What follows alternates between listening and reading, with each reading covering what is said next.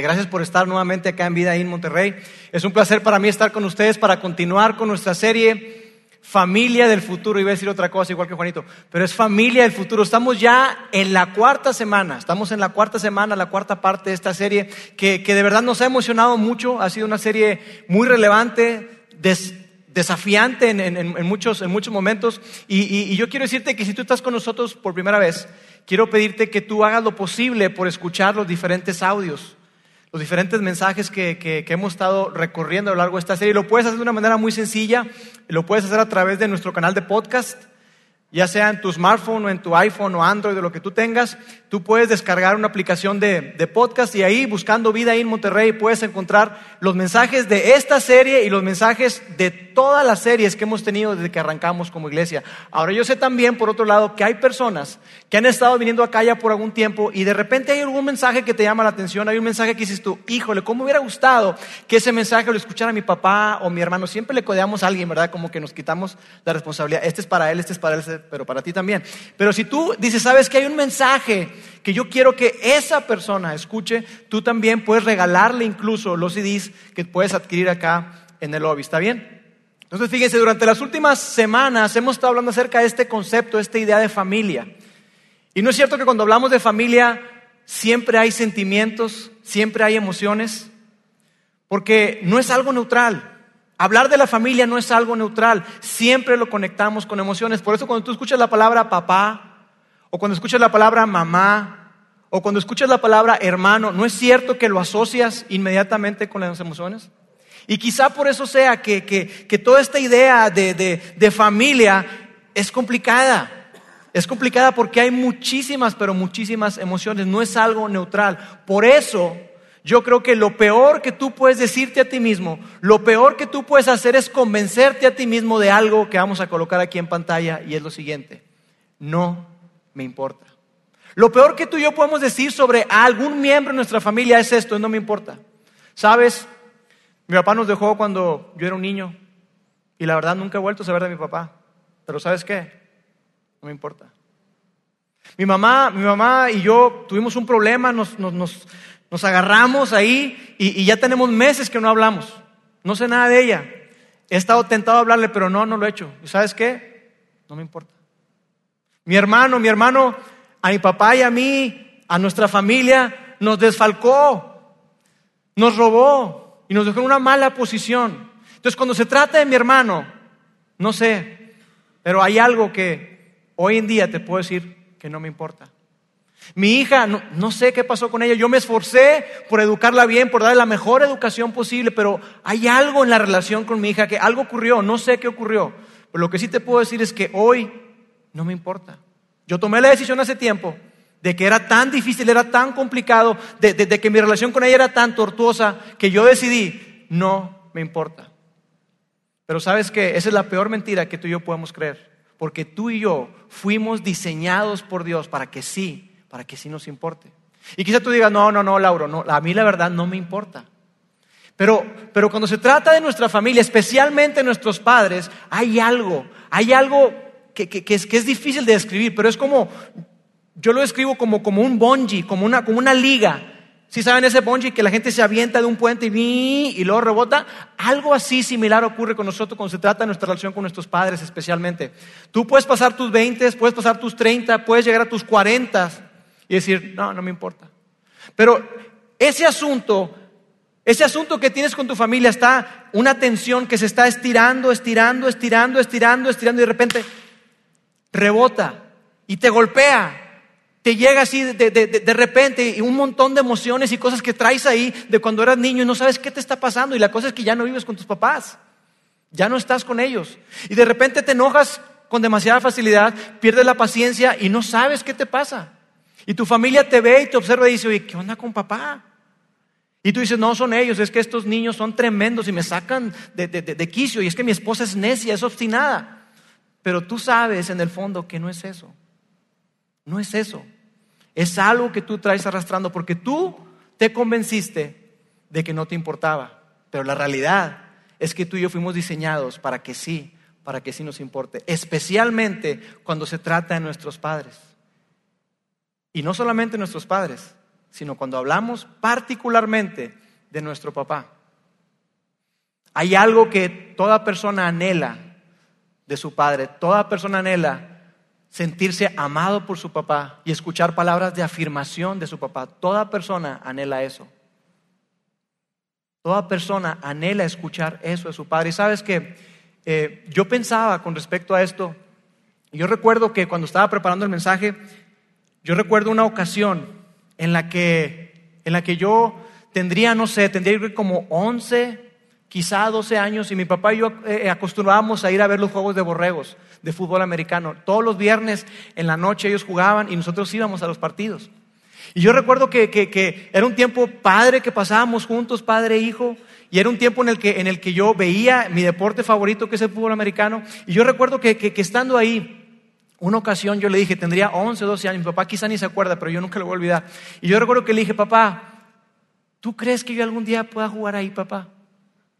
¿Tú crees que yo algún día pueda, jugar en borreos? Y yo recuerdo que mi papá me miró y me dijo, claro que sí, claro que sí. Yo te puedo asegurar, un día, hijo, tú vas a estar en ese campo y tú vas a vestir ese uniforme. Tú puedes. Y era todo lo que yo necesitaba escuchar.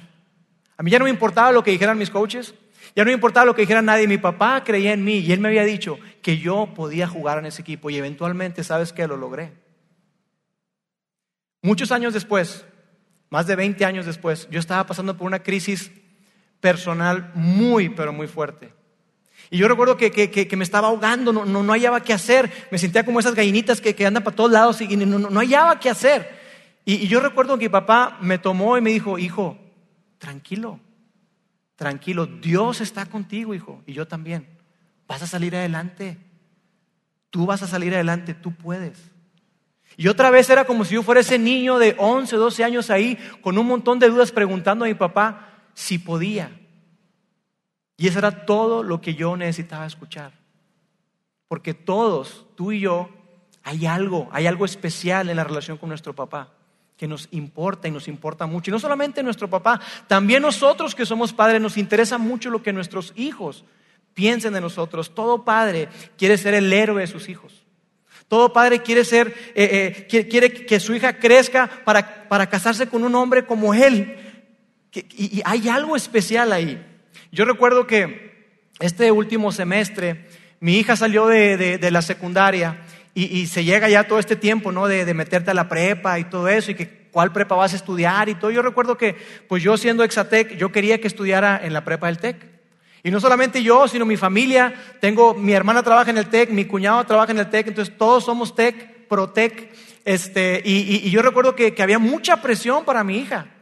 Y yo recuerdo que, ella estaba ahí y, estaba indecisa, que porque ella le gustaba la UDEM, pero, ay, me quería complacer a mí y todo. Entonces llegó un momento en que yo la veía tan, pero tan presionada, que le dije, hija, no importa dónde estudies, amor. Tú puedes estudiar donde tú quieras. Donde tú quieras puedes estudiar. Y yo recuerdo que ella se levantó y me abrazó bien fuerte. Y me dijo, papi, yo lo único que quiero es que tú estés orgulloso de mí. Lo único que yo quiero es que tú, papá, estés orgulloso de mí. ¿Y qué es eso? ¿Por qué? ¿Por qué eso? Porque tú y yo nos movemos y nos importa mucho, nos importa mucho lo que la gente, especialmente nuestra familia, piense, piense en nosotros. Por eso es que es tan peligroso, es tan peligroso que tú y yo, con respecto a alguien de nuestra familia, pensemos o digamos, ¿sabes qué? No me importa no me importa. Ese asunto ya quedó atrás. Entonces yo hoy quiero hablarte acerca de iniciar el proceso o continuar con el proceso de la reconciliación. Y yo quiero hablar específicamente, especialmente a aquellas personas que son seguidores de Jesús. A ti que tú dices, mira, ¿sabes qué? Seas cristiano, seas católico, pero una persona que tú has decidido confiar tu vida, entregar tu vida a Jesús, confiar tu eternidad en Él y que tú quieres vivir de acuerdo a las enseñanzas de Él. A ti quiero hablarte en particular, porque sabes que cuando hablamos de reconciliación, hay una razón muy poderosa y muy fuerte que va mucho más allá de lo que tú y yo podamos experimentar como un beneficio. Va mucho más allá de lo que tú y yo vamos a ganar. Hay algo mucho más fuerte, mucho más profundo, por lo cual tú y yo siempre, siempre, siempre tenemos que tener la puerta de la reconciliación abierta. Ahora, si tú no eres un seguidor de Jesús, si tú no crees en Dios, si tú no crees en la Biblia, la verdad no, no sé muy bien qué tan útil pueda ser este mensaje para ti. A no ser que tú y yo entendamos que tú también fuiste creado para que te importe. Y que, y que quizá tú te des cuenta, no, no, no espero yo que, que, al salir de aquí tú digas, ah, mira, pues como Lauro y ahí dijeron que la Biblia dice esto y esto, voy a hacerlo. Yo entiendo que quizá para ti eso no va, no va a aplicar, porque tú no vives bajo esos principios. Pero lo que yo sí espero es que, es que tú te des cuenta que cuando se trata de familia, cuando hablamos de familia, hay algo muy importante y lo quiero colocar aquí en pantalla. Que tú y yo entendamos que cuando se trata de familia es una pelea que vale la pena luchar. Es una pelea que vale la pena luchar, que no te puedes rendir. Es importante, yo quiero que aunque tú no seas un seguidor de Jesús, no te consideres un seguidor de Jesús, que tú entiendas que cuando se trata de tu familia, tú debes luchar. No te debes de rendir. Ahora, por otro lado, si tú, si eres un seguidor de Jesús, te decía, va a haber algo importante que vamos a ver el día de hoy, lo cual tú vas a decir, oye, no, no hay opción. Si tú no eres un seguidor de Jesús, todo esto que voy a decir a continuación va a ser opcional para ti. Pero yo de verdad espero que mientras veamos todo esto y que, que, nos metamos en lo que dice Dios con respecto a esto, mi esperanza el día de hoy, a ti que no te consideras un seguidor de Jesús, mi esperanza es que cuando tú veas lo que se nos pide a nosotros, los que sí somos seguidores de Jesús, y la razón por la cual se nos pide que tengamos abierta la puerta de la reconciliación, que al ver eso, tú puedas ser sensible a lo que Dios ha hecho por ti y por mí. ¿Está bien? Entonces, déjame entrar entonces al tema, ya no darle más vueltas e irme de, lleno a lo que vamos a hablar el día de hoy, a comentarte la idea principal, el corazón del mensaje. La razón por la que, por la que debemos de tener siempre la puerta abierta y la oportunidad de reconciliación, la razón, el por qué, es algo que el apóstol Pablo dijo. Pablo, que fue un hombre que escribió gran parte del Nuevo Testamento, que viajó por diferentes partes plantando o fundando eh, pequeñas asambleas o iglesias, él escribe a un grupo de personas que se encontraban en una ciudad llamada Corinto.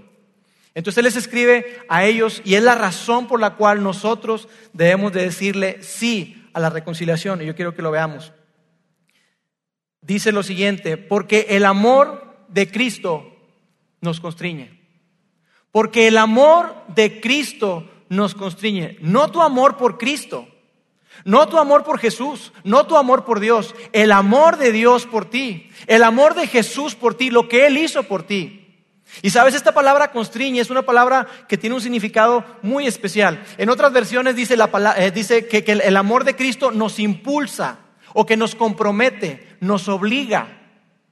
La palabra constriñe en el griego, que es el original en el que se escribió este texto, significa que el amor de Cristo nos limita, nos restringe, cierra nuestras opciones, de tal manera que hace que nos enfoquemos en la única sola cosa que tú y yo podemos hacer. Eso es lo que significa constriñe. Y después Pablo continúa ahí diciendo, dice, el amor de Cristo nos constriñe porque estamos convencidos de que uno murió por todos y por consiguiente todos murieron. Y tú lees eso y dices, ok, eso de que uno murió por todos me queda claro, asumo que es Jesús, pero eso de que por consiguiente todos murieron, como que, ¿cómo? Y, es como si Pablo en este texto eh, eh, estuviera dictando o, diciéndole esto a alguien o escribiendo y pensando y dice, oye, como que eso quizá no queda del todo claro. Entonces Pablo dice la misma idea de diferente forma y dice así, y él murió por todos para que los que viven ya no vivan para sí. Él, Jesús, murió por todos para que los que viven ya no vivan para sí. Lo que Pablo está diciendo es esto, que Dios, así como dio a Jesús, y así como, como Él entregó a Jesús, así como Jesús hizo algo tan difícil, algo tan complicado algo tan incómodo, pensando en ti y pensando en mí, poniendo tus intereses por encima, de la misma forma tú y yo debemos de poner los intereses de Jesús por encima de los nuestros. En otras palabras, lo que, lo que está diciendo es que tú y yo debemos de morir a nosotros mismos. Que cuando, cuando yo me encuentre en una situación donde, donde me siento como encerrado en que, ¿qué tengo que hacer? Y por un lado tengo, tengo claro qué es lo que Dios quiere que haga. Y por otro lado tengo también claro lo que yo me gustaría hacer. Que tú y yo podamos alinear nuestra voluntad con la de Dios. Y decirle sí a Dios y no a lo que yo quiero. Eso es a lo que nos está invitando. Eso es morir a nosotros mismos. Y luego Pablo continúa ahí. Dice, todo esto proviene de Dios. Todo esto proviene de Dios. Es decir, que el que es el iniciador, el que da el primer paso, el que tuvo la iniciativa y la idea, es Dios, no tú ni yo. Todo esto proviene de Dios, quien por medio de Cristo, o sea, al Cristo morir por ti y por mí en la cruz, hizo posible que nos reconciliáramos con Él. Y aquí está nuestra palabra, la palabra del día de hoy, reconciliación. La palabra reconciliar no es una que usamos muy seguido, porque aparte no nos gusta. Reconciliar como que es incómodo, pero no lo usamos mucho, reconciliar. Pero la idea de, reconciliación lo que significa es hacer compatible. Hacer compatible dos cosas que están separadas, dos cosas que, que, nada que ver, es hacerlas compatibles. Y quizá la mejor ilustración para esto es un candado. No, no es cierto. La mejor ilustración para esto es un cerrajero. No sé si a ti te ha ocurrido, como nos pasó aquí en vida, que se nos perdió la llave de la puerta principal, se nos perdió la llave y tuvimos que darle un cerrajero. Entonces el cerrajero vino y quitó el cilindro de la llave y agarró una llave como esta, nueva, virgen, lisa, y le empezó a meter. Y luego la sacaba y la metía y la pulía y trabajó en ella duro y duro y estaba y duro y duro y la metía y la sacaba y la lijaba y la limaba y estaba trabajando en ella hasta que, ¿sabes qué? Ese cerrajero hizo la llave compatible y se pudo abrir el candado. Y eso es lo que Pablo está diciendo. Que en Cristo, a través de lo que Jesús hizo por nosotros, tú y yo fuimos reconciliados con Dios. Tú y yo fuimos hechos compatibles con Dios. Tú y yo que estábamos alejados de Dios. Tú y yo que no teníamos nada que ver con Dios, que, que Dios ni lo hacíamos en el planeta, ni pensábamos en Él. Hasta nos burlábamos de los cristianos, ¿no es cierto? Tú y yo que nada que ver con Dios, de alguna manera, Él, a través de Jesús, nos reconcilió e hizo posible que tú y yo tengamos una relación con Él. Eso es lo que Pablo, lo que Pablo está, está diciendo. ¿Está bien?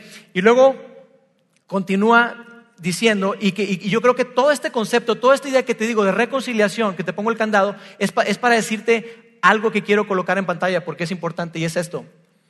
Por medio de Cristo, Dios removió todo obstáculo para reconciliarse con nosotros. Todo. No alguno, no la mayoría. Todo. Todo lo que impedía que tú y yo nos acercáramos a Él, todo fue removido por Cristo. Y si lo piensas bien, podemos llegar a la conclusión de que si esto es así, entonces la única razón por la que una persona no se reconcilia con Dios es porque elige no hacerlo.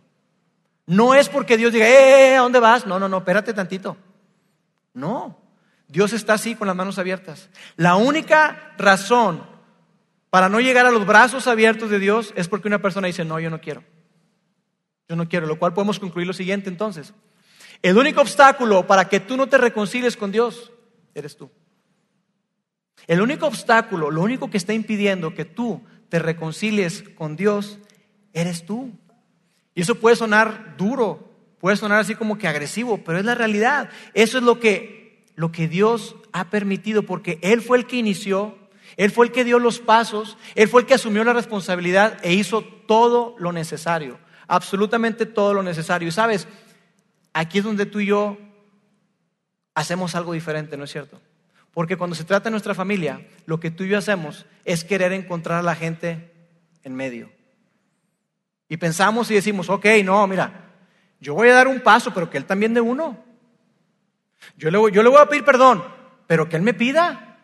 Yo voy a aceptar que yo me equivoqué, pero que también él acepte. Es más, sabes que yo no me voy a mover, no voy a mover un dedo, no voy a hacer nada hasta que yo vea que Él haga algo.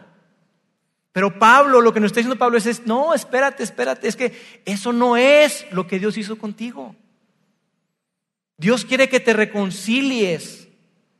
Dios quiere que tú des el paso, no porque la persona lo da, porque eso fue lo que Dios hizo con cada uno de nosotros. No esperó a que nosotros hiciéramos algo.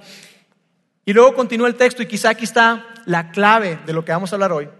Dice al final, todo esto proviene de Dios, quien por medio de Cristo nos reconcilió consigo mismo y nos dio el ministerio de la reconciliación. Él nos entregó a ti y a mí el ministerio de la reconciliación. ¿Sabes lo que eso significa? Eso significa que tu vida y la mía, si tú eres un seguidor de Jesús, tu vida y la mía es un mensaje.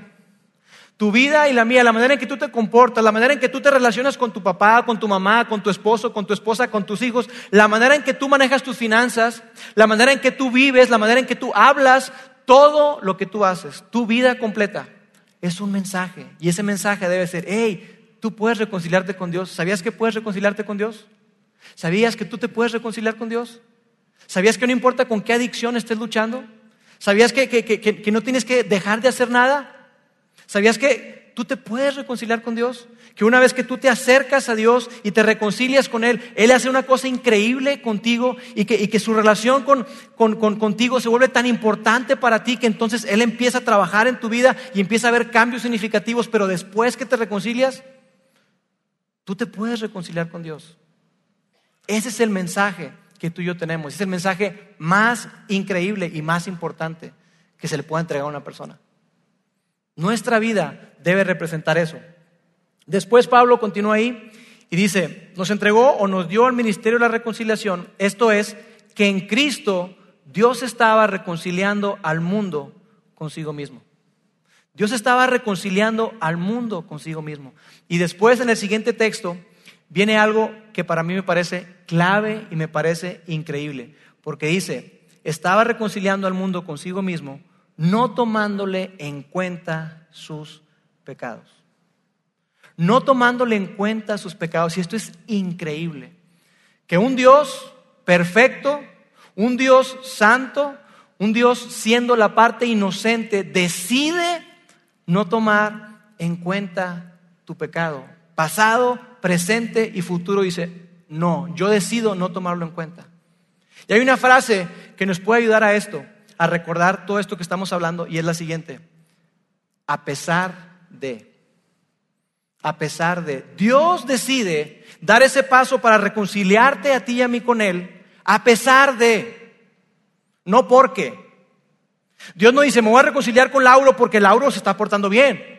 Yo me voy a reconciliar con Lauro porque está dejando de hacer tal o cual cosa. No, no, no, no, no, no, no. Yo me voy a reconciliar con Lauro porque, porque he visto que hay un cambio de actitud en él. No. A pesar de, a pesar de que yo no cambie de actitud, a pesar de que yo no deje de hacer esas cosas que, yo sé que a Él le ofenden, a pesar de, a pesar de. Y ahí es donde está nuestro problema. Ahí donde está tu problema y el mío. Pero cuando se trata de nuestra familia, sabes, cuando tú decides que no te importa, es porque. Porque. Tú decides no contestarle las llamadas porque.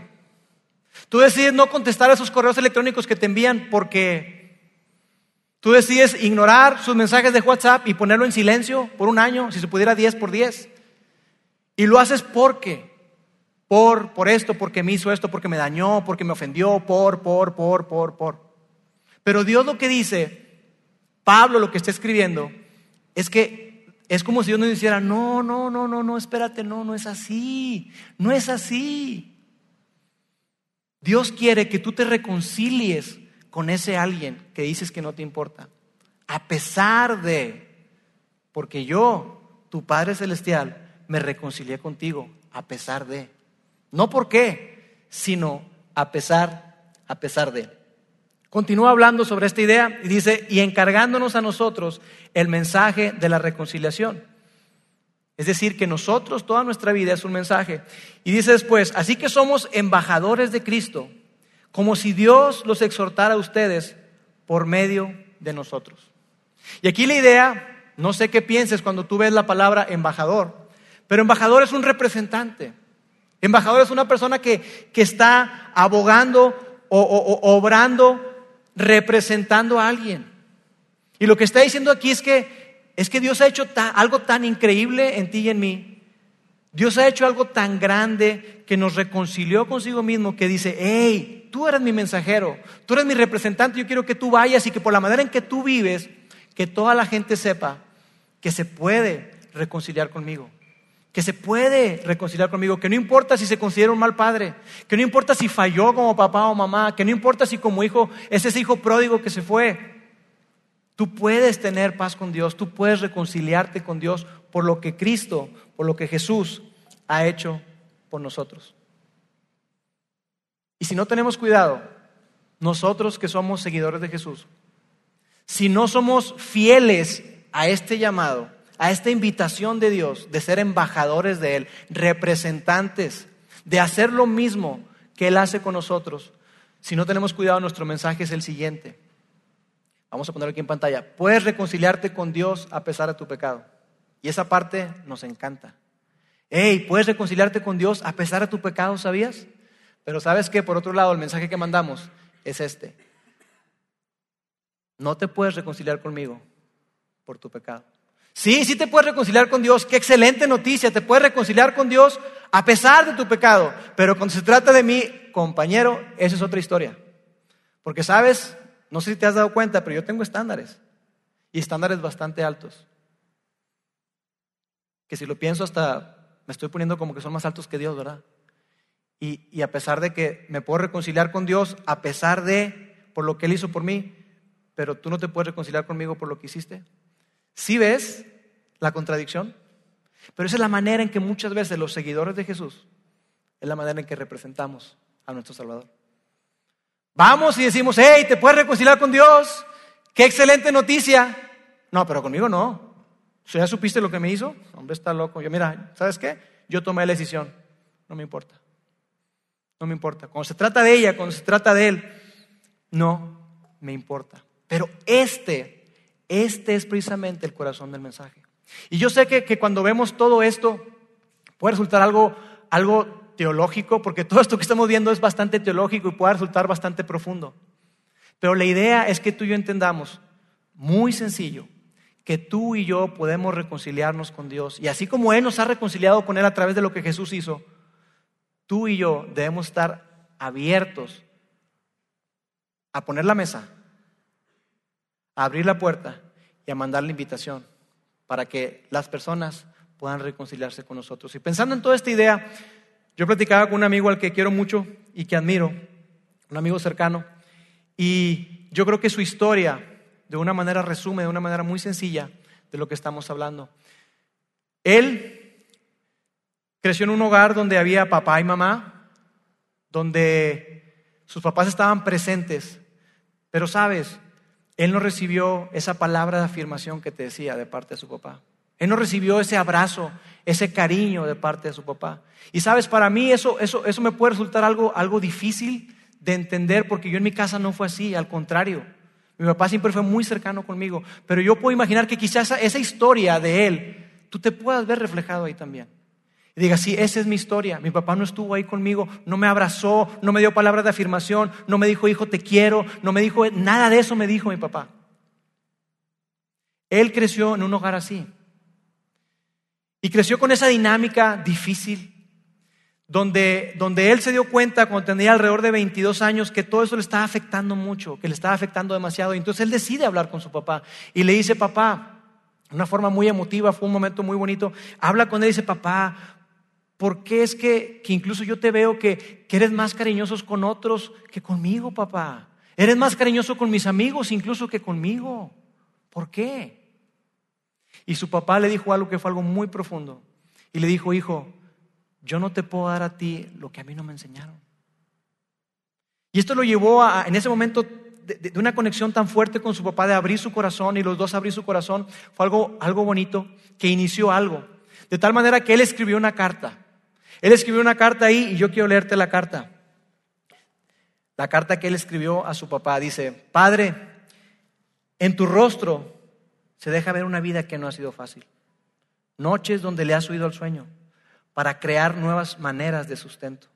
Mientras que yo me quejaba porque no me sonreías. Mis reproches por no sentir tu abrazo no me dejaban escuchar tus ojos gritándome cómo darte algo que no me enseñaron. He pasado mi vida quejándome de los abrazos y besos que no me has dado y se me ha olvidado que tú te quiero lo has dado en cada gota de sudor. Viejo, hoy prometo enseñarte ese abrazo que no te dieron, ese beso que te negaron y entender que en tu silencio has guardado tan grande amor que no he podido entenderlo. Esa fue la carta que él escribió a su papá. Y sabes, esa carta tan significativa que escribió en ese momento tan de tanta emoción para él y su papá, esa carta no se le entregó. Pasaron siete años para que él entregara esa carta. Y cada año, cada año que era el día del padre, dice, este año se la voy a entregar. Y él la leía, pero no se la entregaba. Hasta que finalmente se la entregó, finalmente se la dio. Yo te puedo decir que las cosas, él me contaba que las cosas, sí hubo un cambio, sí hubo un acercamiento, una reconciliación, algo hermoso, pero ¿sabes qué? Que no fue porque su papá cambió, no fue porque su papá dijo, hijo, hijo, perdóname.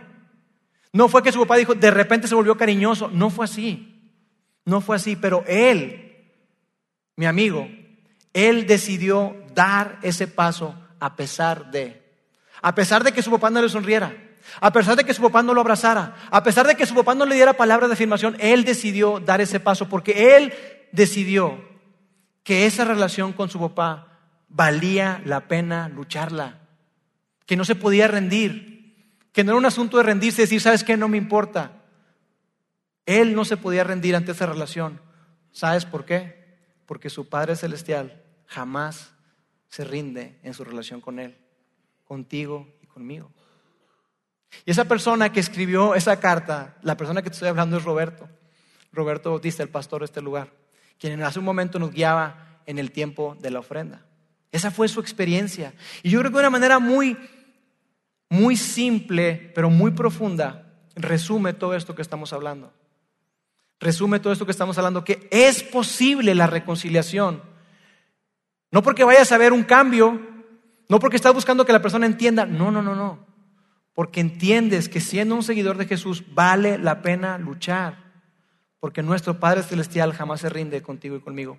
Ahora hay, algunas objeciones que yo entiendo que tú puedes estar pensando mientras yo te hablo de todo esto. Tú dices, no, no, no, pero, pero ¿qué tal esto? ¿Qué tal esto? ¿Qué tal esto? ¿Qué tal esto? Y yo quiero poner solamente algunas de las objeciones que tú puedes estar pensando. La primera de ellas es que hay demasiadas diferencias. Lauro, es que hay muchas diferencias, viejo. Hay demasiadas cosas. Mira, si tú conocieras mi situación, hay demasiadas diferencias. No nos vamos a entender, pero ¿sabes qué? De eso se trata.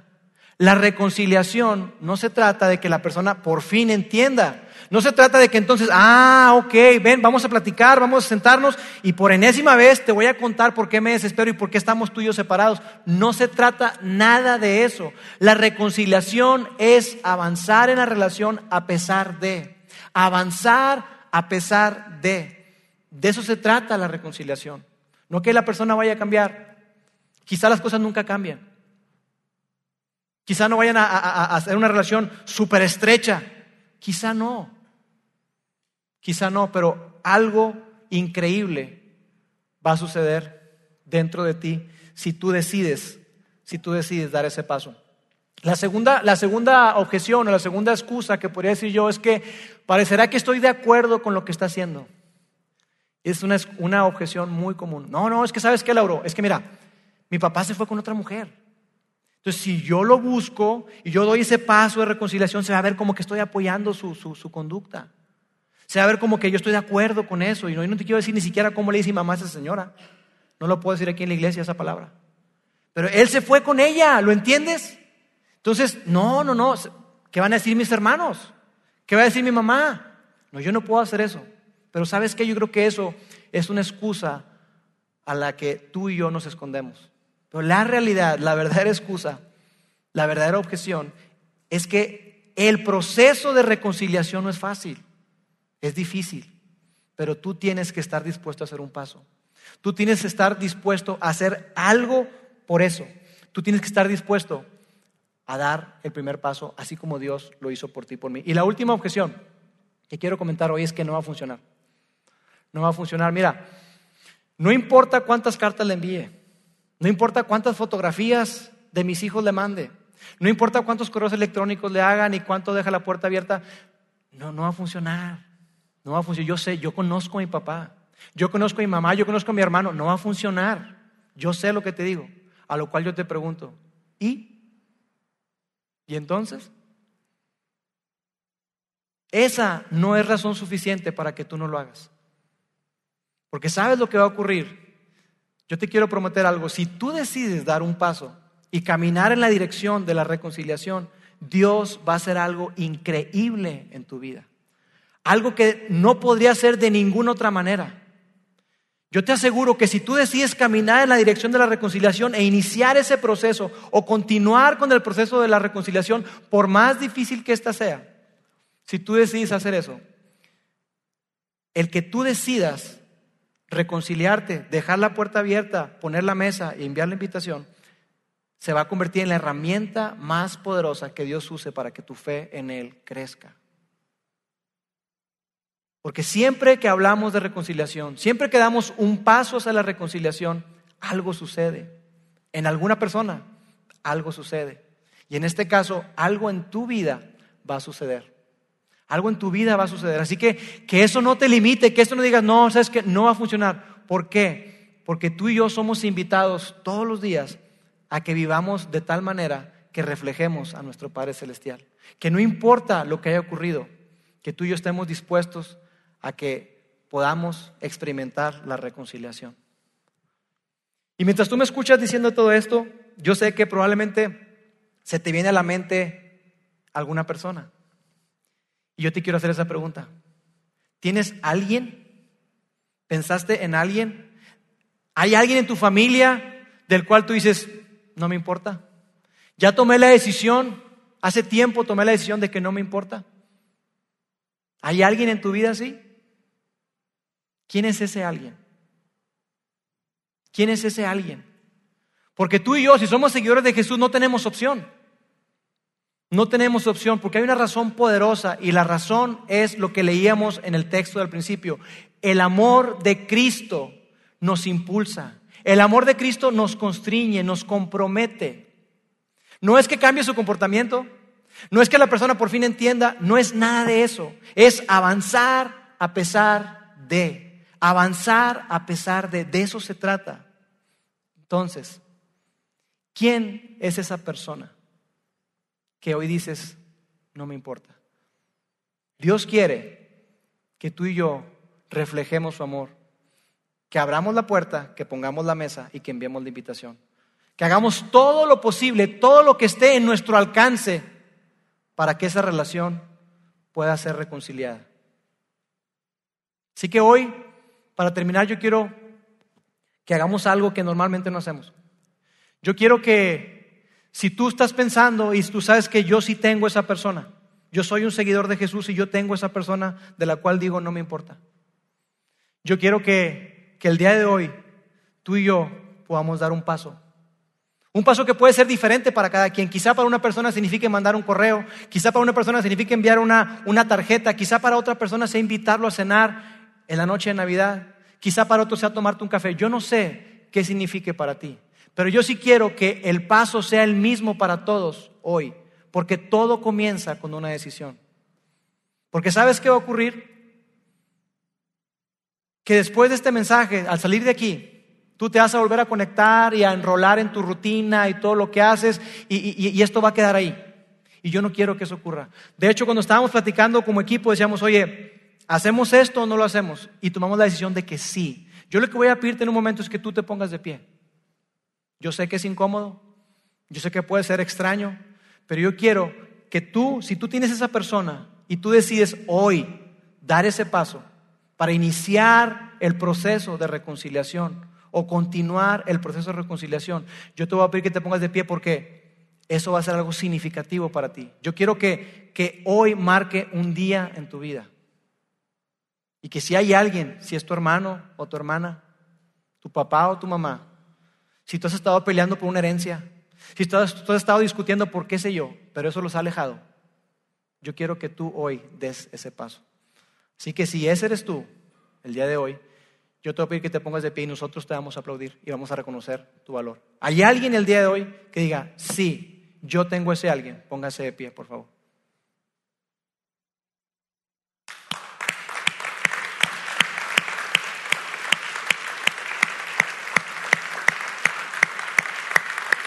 Nos ponemos de pie todos, por favor. Permíteme orar. Dios, gracias Padre porque tú eres un Dios de amor, un Dios de perdón, un Dios de segundas, terceras y cuartas oportunidades, un Dios que reconcilia, un Dios que, que, está con los brazos abiertos, Padre, y nos has dado el ejemplo que el amor de Cristo nos impulsa, nos empuja a que nosotros podamos reconciliarnos con otras personas, especialmente con nuestra familia. Gracias Dios, porque tú trabajas en nosotros y porque tú nos has dado este mensaje tan increíble para que la gente sepa que puede ser reconciliada contigo y también con los demás. Yo te doy gracias por cada persona que se levantó, que fue valiente y que hoy decide que su vida va a cambiar porque va a empezar a dar y caminar en dirección hacia lo que tú quieres, hacia el proceso de reconciliación. Te amamos Dios y te damos gracias en el nombre de Jesús. Amén.